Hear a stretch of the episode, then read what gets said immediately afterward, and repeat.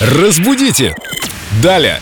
С нами в студии Виктория Полякова, культуролог, знаток русского языка. Вика, привет. Привет, друзья. Вопрос к тебе то ли зимний, то ли летний, наверное, и то, и другое. Одежда для лета из льна или изо льна? А скульптуры из льда или изо льда? Это тоже летом где-то у нас. У нас же бывают выставки скульптур. Да, вообще-то. Я видел в отпуске в Турции такое.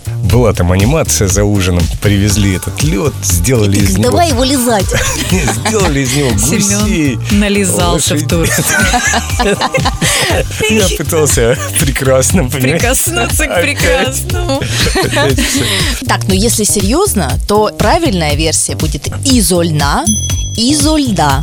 И есть у нас еще слова, которые тоже с этим же предлогом будут использоваться. Например, лев или ложь, мох, ров, рожь. С ними тоже будет использоваться предлог изо. Изо лжи, изо ржи, изо льва. Почти как скороговорка уже звучит. Да, все верно. А есть какое-то правило, перед какими буквами мы говорим «из», а перед какими «изу»? К сожалению, какого-то жесткого правила нет. Нужно запомнить, что с определенными словами ставится предлог изо, а не из. Ну и, конечно же, изо дня в день. Изо дня в день слушайте «Разбудите Даля» на Эльдо Радио.